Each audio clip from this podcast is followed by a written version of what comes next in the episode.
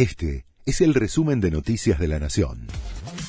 La Nación presenta los títulos de la tarde del lunes 26 de febrero de 2024.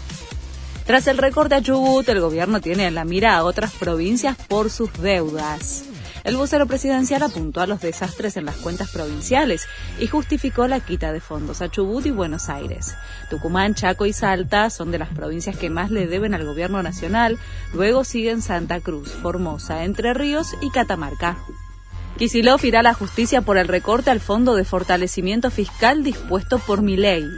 Se trata de partidas que habían sido asignadas por Alberto Fernández en 2020 para contribuir a sostener el normal funcionamiento de las finanzas bonaerenses, con dinero de la coparticipación que era para los porteños. Esperemos que los recursos que son de la ciudad vuelvan a la ciudad, dijo Jorge Macri al conocer la decisión del presidente.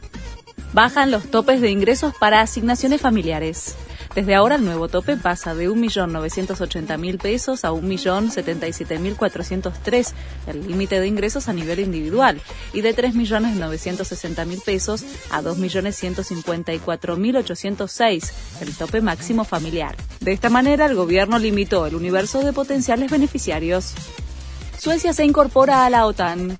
Se convirtió en el 32 miembro de la organización dos años después de que empezara el proceso de adhesión.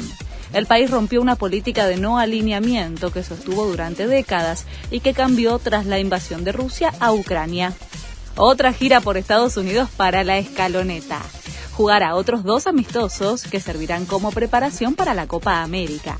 El 9 de junio enfrentará a Ecuador en Chicago y cinco días después será el turno de Guatemala en Washington.